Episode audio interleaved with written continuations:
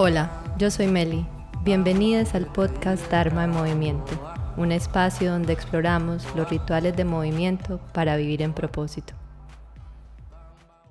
En este episodio vamos a hablar de procrastinación y perfeccionismo. Hace días no estaba por aquí, hace días no hacía el podcast y precisamente hacer el podcast así en video es algo que yo he estado postergando hasta tener ciertas circunstancias más idóneas Así que aquí estamos. Hay una diferencia entre procrastinar y postergar de forma consciente. Digamos que quiero creer que esta fue una postergación de forma consciente. Y estamos en febrero.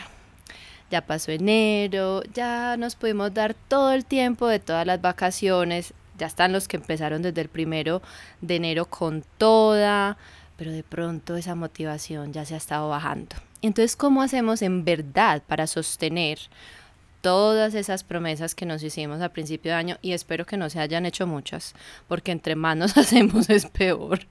Pero ¿cómo mantenerlas? En verdad, ¿cómo dejar de procrastinar? No solamente esos hábitos saludables que todo el mundo quiere empezar en enero, sino también esas promesas más grandes, esos deseos que en verdad están más alineados con el propósito más grande de cada uno. Entonces, precisamente para eso vamos a hablar de esto en este episodio. Porque la procrastinación tiene una gemela y esa gemela es la perfección. Creemos, incluso mucha gente cuando le hacen esa pregunta famosa en las entrevistas de trabajo, ay, ¿cuál es eh, uno de tus defectos? Ay, es que soy perfeccionista. Y cree uno que por eso está diciendo una cosa buena, que está hablándole al lado bueno de la moneda. Y resulta que no, porque ese otro lado de la moneda es el que viene con esos miedos, esas reglas eh, innecesarias esas expectativas muchas veces irrealistas de que algo va a ser de cierta manera y si no lo podemos hacer de esa manera o no creemos que tenemos las habilidades para lograr para lograrlo de esa manera, entonces no lo hacemos. Y seguimos procrastinando y seguimos procrastinando y de repente esto se vuelve en un ciclo vicioso y cada vez nos hacemos más intolerantes a la incomodidad de tal vez sacar algo que no está perfecto y tal vez sí, de pronto nos lo critican, sí, de pronto nos dan retroalimentación y qué bueno que nos den retroalimentación, pero definitivamente no va a haber retroalimentación y no van a haber ángulos de otras personas si no nos lanzamos a mostrar las cosas que hacemos. Si tal vez nos ponemos un poquito más cómodas con el hecho de que las primeras veces no va a ser perfecto. Es que ni Shakira, ni Beethoven, ni ninguno de ellos lo logró al primero, por más talentoso que uno sea. Es un asunto de iteración. Tanto en los pequeños hábitos del día a día, las personas que yo he estudiado y que más admiro son personas que mantienen la consistencia y son crecimientos muy poquitos, incluso marginales. Inclusive el año pasado hice un podcast sobre esto, que era sobre hábitos atómicos. Y una de las principales cosas sobre los hábitos atómicos son incrementos graduales. Entonces tenemos aquí dos hermanas, el perfeccionismo y la procrastinación. ¿Qué podemos hacer? ¿Qué pasa en esos momentos? Sí es un asunto de perspectiva y también es un asunto cognitivo, pero también tiene un asunto del cuerpo y tiene un asunto de emociones, porque procrastinación no es pereza y no es igual que uno simplemente le digan como, ay, anímate. Eso es como decirle a una persona eh, deprimida lo mismo, sí, anímate a hacer algo, es como, dale, dale, ve y hazlo. No, no, no, eso es un patrón de comportamiento que muchas veces tenemos que desmontar. Hay personas que son procrastinadoras y hay veces que uno procrastina hay que entrar ahí a evaluar. Inclusive, en un estudio que se hizo en Estados Unidos, 20% de la población en Estados Unidos tiene procrastinación, digamos, crónica. O sea que tampoco es algo que podemos ignorar y que definitivamente vale la pena que nos miremos y si vemos que no estamos logrando las cosas que queremos lograr, que llega 31 de diciembre del 2023 y sigue la lista igualita, o llegó el 31 de diciembre del 2022 y la lista sigue igualita hace cinco años, como bueno, ahora, ahora ¿qué vamos a hacer? Porque por eso estás viendo o este video o estás escuchando este podcast, porque en verdad ahora sí quieres generar un cambio Las personas perfeccionistas procrastinadoras no son personas perezosas. Son personas que muy por el contrario se distraen con otras tareas que tal vez tengan menor importancia o menor valor en ese momento por evitar la incomodidad de las emociones relacionadas con esa tarea que uno quiere hacer, pero que le da miedo o que aún no están las condiciones ideales o que creo que todavía no tengo las habilidades ideales, créanme que yo no tengo las habilidades ideales de cámara. Esta es mi primera vez y aquí estamos rodando. Y este no va a ser perfecto, pero los próximos van a seguir mejorando. Así como el año pasado mi meta era aprender a hacer reels y créanme que los primeros fueron muy charritos. Y al final fueron quedando mejor y no están perfectos, pero lo seguimos haciendo. De eso se trata. Las personas perfeccionistas y procrastinadoras son altamente productivas. Pero la pregunta es, si estás haciendo algo en este momento, pregúntate si hay otra cosa que en verdad preferirías estar haciendo, no por ella misma, sino por el resultado que vas a obtener. Ahí es donde llega una disonancia cognitiva, porque cuando nos enfrentamos ante una tarea, muchas veces la tarea se ve como más difícil de lo que creemos. Creemos que va a tomar más tiempo, que va a tomar mucha más energía y ese es muy parecido al mecanismo del estrés, porque es cuando observamos una amenaza que puede ser tan grande o no tan grande y empieza el cuerpo y todo uh, igualito que con la procrastinación.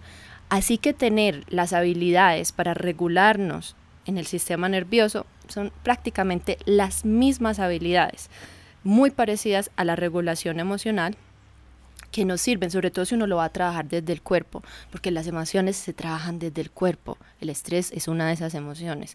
La ansiedad, muy relacionada a la procrastinación, es una de esas emociones. El miedo, que es la base de todo esto, el miedo a que nos critiquen, el miedo a que salga mal, es una emoción que definitivamente podemos regular. Precisamente el año pasado, en noviembre, hicimos este taller para aprender a regular las emociones que están más relacionadas a la procrastinación y que pronto, creo que ya al momento que salga este podcast, también lo pueden acceder en pregrabado por si les interesa, porque ahí hay muchas herramientas muy fáciles de usar y muy prácticas, precisamente para tener esa habilidad de notar como, ok, en verdad quisiera estar escribiendo la propuesta para esta cliente. Pero decidí ver Netflix un ratico y el ratico se volvieron dos horas. Dos horas en las que ya pude haber terminado hacía mucho rato, pero ahora me estoy poniendo ansiosa y ahora ya no sé. Y tengo el deadline y esta ansiedad se está volviendo aún más grande y más grande y no la puedo regular y lo dejo para mañana y así sigue hasta que llega hasta el día antes y en verdad no estamos dando lo mejor porque no solamente estamos con tiempo limitado, sino que ya es un cerebro que está trabajando bajo estrés y presión y a mí no me vengan con este cuento que bajo presión trabajamos mejor. Es así, es así y muchas veces no la queremos decir, pero esa no es verdad. Entonces aquí viene la la gran pregunta.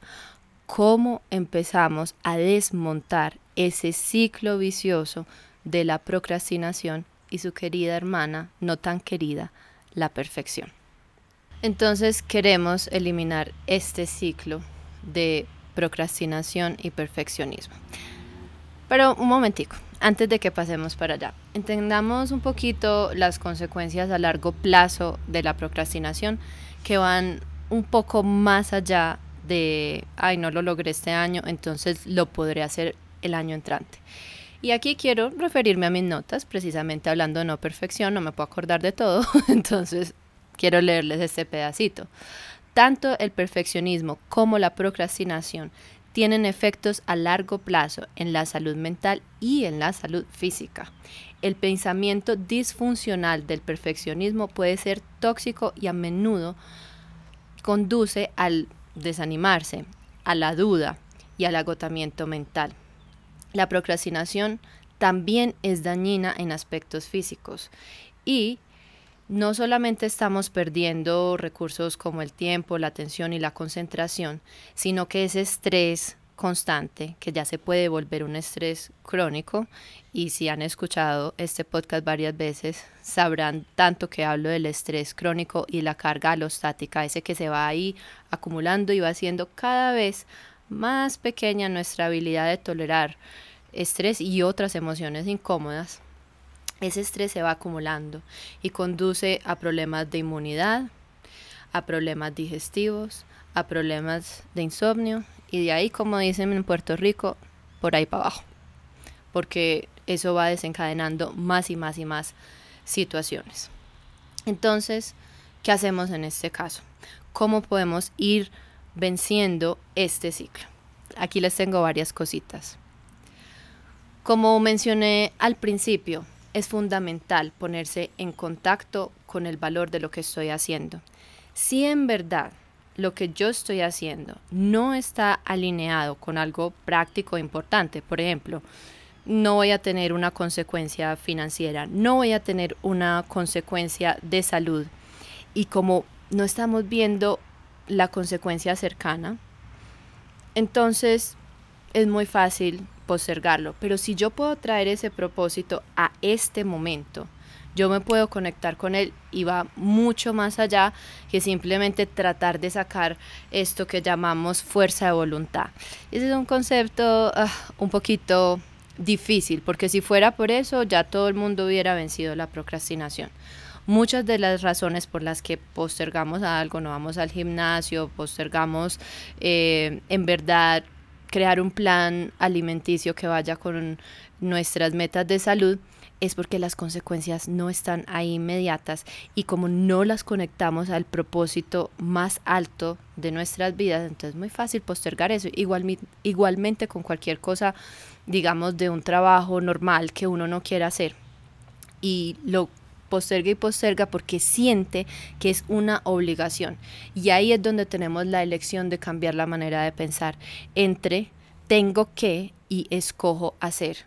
Si yo alineo todo lo que yo hago aún escojo hacer, porque en verdad obligarnos poco, sí, habrán consecuencias, pero si yo escojo hacer las cosas, que no es fácil, no voy a decir porque lo estoy diciendo aquí, a mí siempre me sale fácil, pero cuando decido cambiar la perspectiva sí que me pesa mucho los hombros. Y ya luego cuando hago la tarea veo como, sí, sí, esto parecía mucho más amenazante, más difícil, que iba a tomar más tiempo y no, al final lo saqué, me concentré y salió y se fue de la lista, no se quedó ahí acumulándose, porque las cosas, porque se posterguen, no quiere decir que no las tengamos que hacer o que se vayan a desaparecer.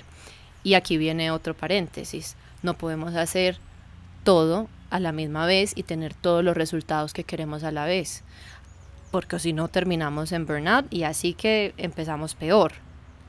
Y si les interesa saber más de burnout o del el síndrome de agotamiento, Creo que en el episodio 8 o por ahí hablo de él. No se trata de un, ni un extremo ni del otro. Aquí es bien importante que seamos conscientes de las perspectivas poco realistas. Aquí también es bien importante que seamos conscientes de perspectivas poco realistas y dejemos de pensar en blancos y negros, que eso es la perfección. Si no es perfecto, que en verdad sabemos absolutamente nada va a ser perfecto, entonces no lo hago. Si no voy a hacer la mejor, entonces no lo hago. Y seguimos tomando estas decisiones basadas en un montón de percepciones que van a supuestamente determinar eh, la aprobación externa. Hay un ejercicio, que es el ejercicio de mejor, peor y real. Entonces uno puede tomar esta situación que estoy postergando, escribir, eh, digamos, los puntos que quiero tratar para el podcast. ¿Qué es el mejor caso? Que lo haga en 15 minutos, me inspire y que todo salga perfectamente. ¿Qué es el peor caso? Que no lo haga y tenga que postergar la grabación del podcast. ¿Cuál es la situación eh, real? Bueno, que tengo ahora dos horas, que me puedo sentar a hacerlo, que tal vez no quede perfecto, pero que si me doy el tiempo de hacerlo hoy, tal vez me levante mañana temprano, lo revise y pueda iterar y pueda mejorar, se lo pueda mostrar a alguien, me pueda dar unas ideas, pueda complementar. Entonces, cuando en verdad vencemos esa, ese ciclo de perfeccionismo y procrastinación, incluso nos estamos dando más oportunidades, más oportunidades de ser mejores porque no estamos esperando sacárnoslo de una a la primera. A nadie le importa lo que uno haga en verdad. Hoy en día creemos que todos tenemos este reality show de aquí a Shanghai, que todo el mundo está, pero no ve la hora que salga la story de uno. A nadie le importa, a nadie le importa lo tan perfecto, lo tan malo que puede hacer. Y si uno empieza a actuar bajo esa eh, mentalidad, y si a uno mismo ni siquiera le importa, pues sí nos importa, pero tal vez no tanto, pues más fácil vamos a poder conectarnos con esta mentalidad de progreso. Y en el próximo episodio vamos a hablar un poquito más de eso. no me quiero ir porque ya es que quiero uh, irme por esta gente, pero no nos vamos a ir por ahí hoy. Vamos también a hacer aquí una distinción, una diferencia entre comprender qué es ser competente y qué es la perfección. Simplemente guiémonos por lo que tenemos que hacer. Uno no tiene que ser perfecto, uno no tiene que ser el mejor, uno simplemente tiene que tratar de utilizar sus habilidades en lo mejor posible para que cumplan con los requerimientos de la actividad que va a hacer. Y luego la vuelve a hacer, y luego la vuelve a hacer, y luego la vuelve a hacer. Los grandes genios, al menos los que yo más admiro, eso es lo que han hecho. No están esperando, porque los que nacen iluminados, yo les digo la verdad, eso es menos del 1%. No podemos esperar eso.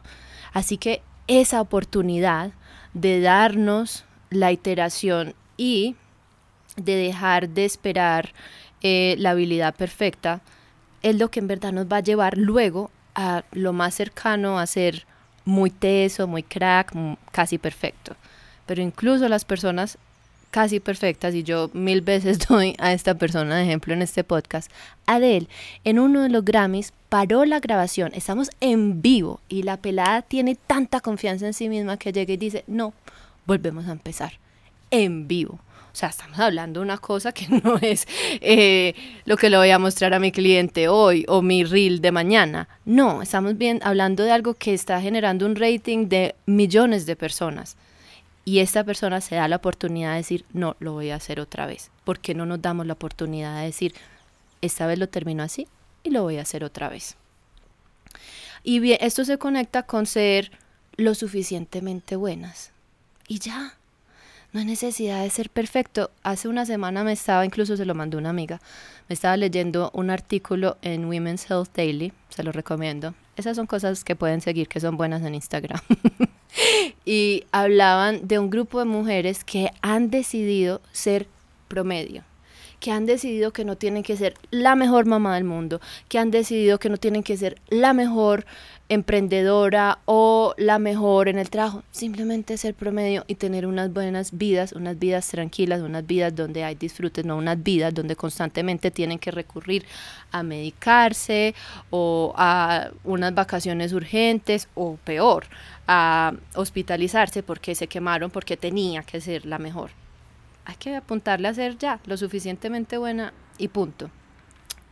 Siguiente eh, no sé, estrategia para vencer este ciclo. Aceptar que en verdad nunca vamos a ser perfectos y estar bien con la satisfacción. Va muy eh, conectado al anterior. Muchas veces aprendemos también del mundo laboral que no se lanza el producto hasta cuando no esté perfecto. Y eso en verdad no es, no es una buena bueno, ¿quién soy yo para decir que es bueno o malo? Pero digamos que no es una perspectiva que lleva a seguir mejorando las cosas. Yo ahí creo que me pego más de eh, el concepto de ingeniería o incluso de design thinking. Creo que a esto también me he referido bastante en este podcast. Y es nuevamente, ellos dicen, despegamos el avión aún mientras estamos construyendo el motor. Hay que darle, porque si uno espera que tiene el producto perfecto, va y lo prueba al mercado cuando según uno está perfecto, luego sí que se estrella. Y créanme que en esto yo tengo bastante experiencia, porque cuando se me dio por el sueño del glamour, doña diseñadora de bolsos en Nueva York, diseñé una em, colección grandísima, súper extensa, con un montón de colores, que fue la primera.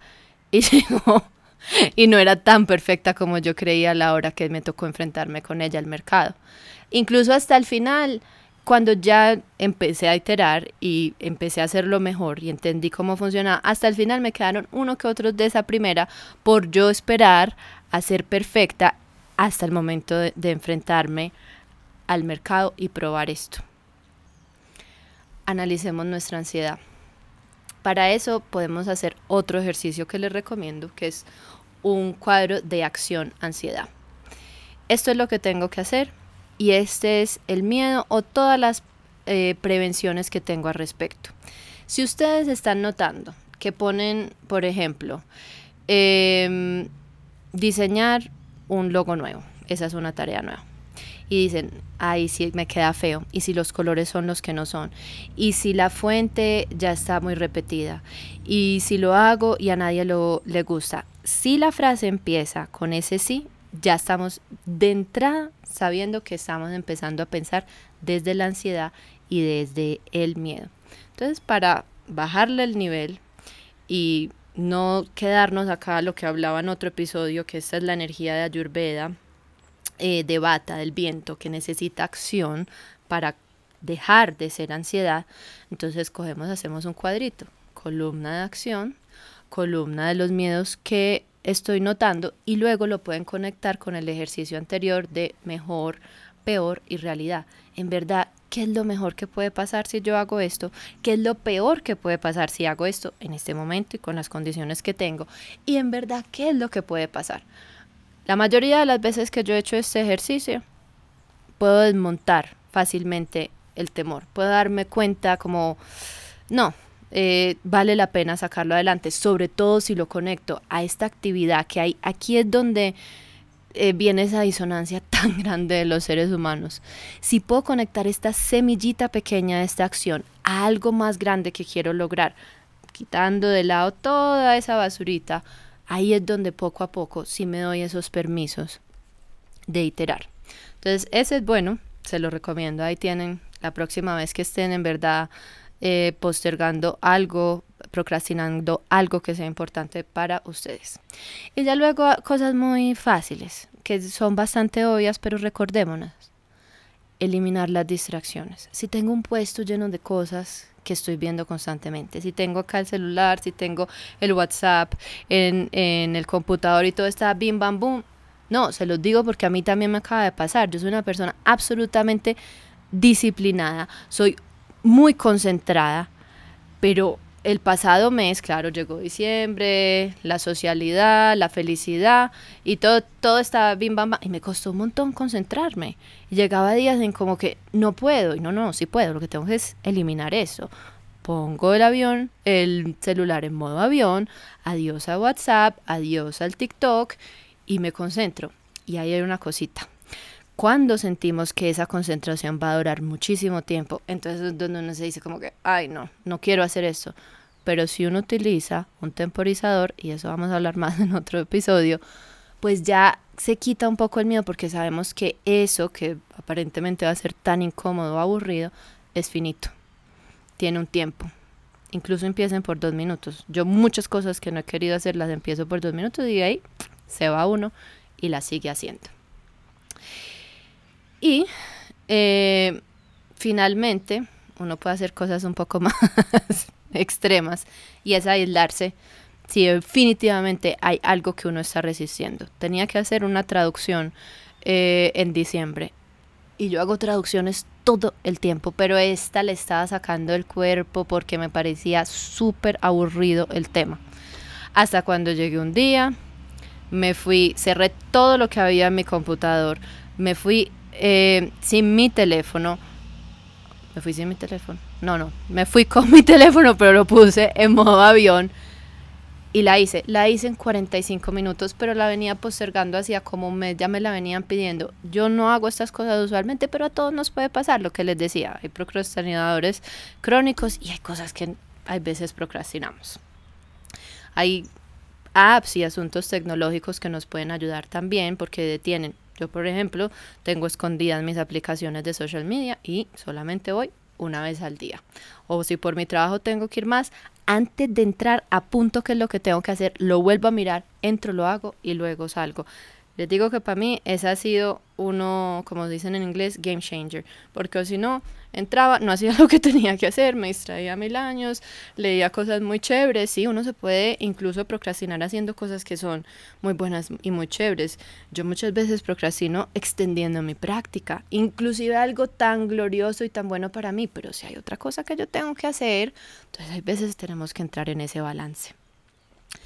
Finalmente, y ante todo eso viene una cuestión de conectarse con las sensaciones del cuerpo. Viene esa capacidad de entender qué es lo que está pasando, que es siempre la clave. Lo que es mindfulness es poder notar cuando está empezando el patrón para poderlo detener. Y aquí es donde hacer estos ejercicios de regulación del sistema nervioso basados en el cuerpo, desde un punto de vista somático, como les decía antes, es fundamental porque no solamente nos ayuda a ampliar nuestro rango de tolerancia al estrés, sino que nos ayuda a ampliar nuestro rango de tolerancia a las emociones y las sensaciones incómodas cuando nos enfrentamos a una tarea. Si partimos de ese momento y nos damos cuenta, estoy procrastinando algo, estoy dejando de hacer este cursito que dije hacer, que dije que iba a hacer porque quiero hacer ilustraciones, porque me resulta incómodo y porque nunca he utilizado una mm, tableta de estas con lápiz digital. Y digo, ¿por qué lo estoy dejando hacer? ¿Qué es lo que estoy sintiendo? Mm, ok, ¿cuál es el miedo que hay detrás? Lo veo, lo reconozco, pero lo que quiero lograr es aún más grande. Entonces me voy a poner hoy cinco minutos y mañana me voy a poner 7 minutos y al otro día me voy a poner 10 minutos. Esa, esa, en verdad para mí ha sido la gran clave. Además de todas las otras cosas que mencioné antes, pero ahí, ahí está para mí lo más práctico y lo que incluso llaman en muchas creencias la sagrada pausa. Esa es la sagrada pausa puesta en acción. Entonces, bueno, ya aquí tienen bastante para empezar, bastante para continuar el año. No solamente el año empieza en enero, uno decide cuándo quiere empezar el año en cualquier momento y no tiene que ser lunes tampoco. Eh, y espero que les haya gustado. Cualquier comentario, cualquier pregunta, ya saben que me pueden escribir en las, en las notas del episodio. Está toda la información y también por DM. Recuerden darle likes, darle comentarios y no lo procrastinen porque así me ayudan a seguir haciendo estos contenidos. Me van a seguir encontrando y pueden ver mi carita por aquí eh, por YouTube, pero también pueden seguir escuchando el podcast en Spotify y en todas las otras plataformas donde uno encuentre podcast. Igualmente recuerden seguirme en Instagram o si prefieren en TikTok porque ahí siempre les estoy dando prácticas pequeñitas y otras herramientas que les pueden ayudar constantemente desde el movimiento, desde la escritura y muchas otras herramientas que yo estoy constantemente probando en mí para precisamente dejar de procrastinar y utilizar, redirigir su energía hacia su propósito mayor. Satnam, gracias por escuchar.